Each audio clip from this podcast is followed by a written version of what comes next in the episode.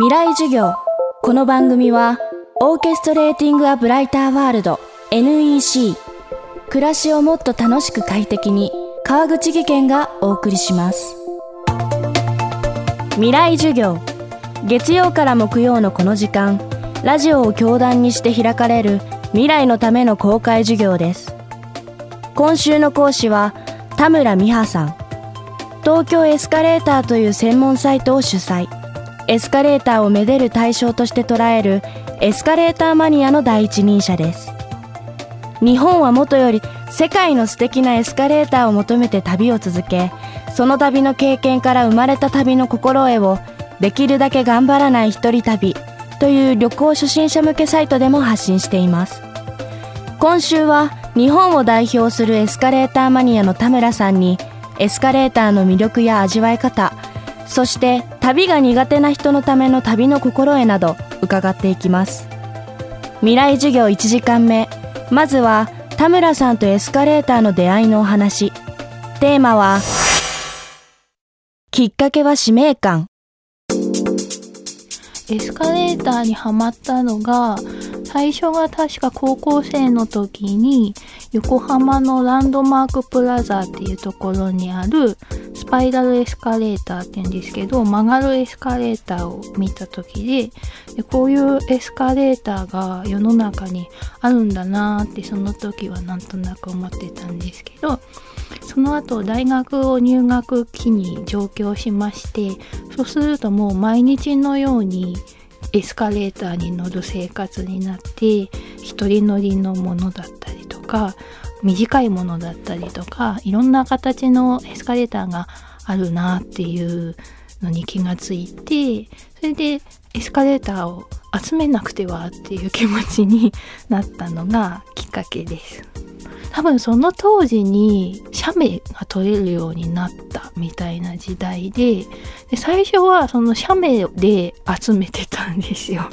エスカレーターを。で集めてで友達に珠玉のコレクションをですね見せてたんですけど全く共感が得られなかったのでホームページにしてみようかなと思ってサイトを始めてそうすると面白がってくれる方々が徐々に集まってきてですねでしかも他にやってる人がエスカレーターに関してはいなかったんですねでそれがすごい大きくて私がやらなくて誰がやるみたいな勝手な使命感に燃えて今に至るという感じです。田村さんのようなエスカレーターマニアをはじめテトラポットマニアビルの排気口マニアトタンの壁マニアなど理解されにくい趣味を持つ人々がそれなりに表現活動ができるのはインターネットの普及が大きかったと言われています。田村さんもサイトという発信の場を持つことでエスカレーター熱も高まり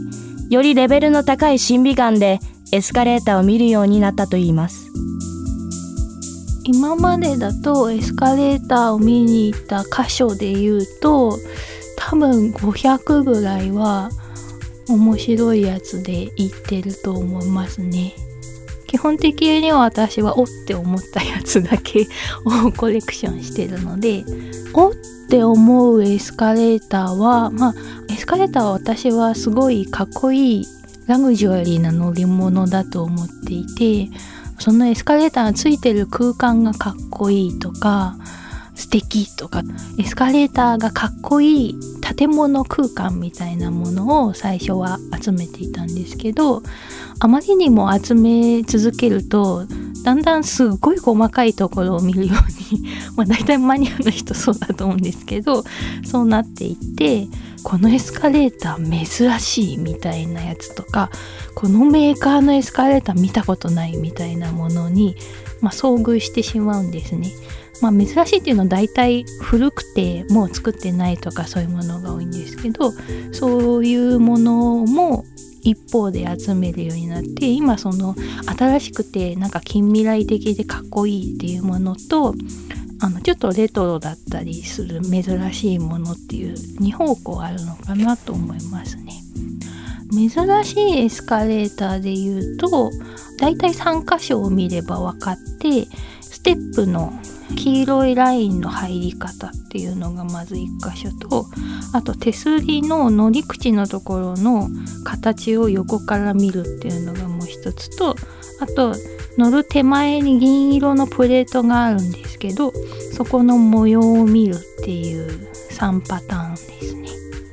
これを見るとあのメーカーの判別がまずできるっていうのとあとメーカーの中でも結構珍しい模様とかあこれ初めて見たけどこれ何みたいなやつでちょっと調べるとそれ最新型だとか分かったりとか逆にめちゃくちゃ古いやつだって分かったりとかするのでそれは必ず見るようにしてます。今週の講師は東京エスカレーター主催田村美葉さん。テーマはきっかけは使命感でした。明日も田村美葉さんの授業をお届けします。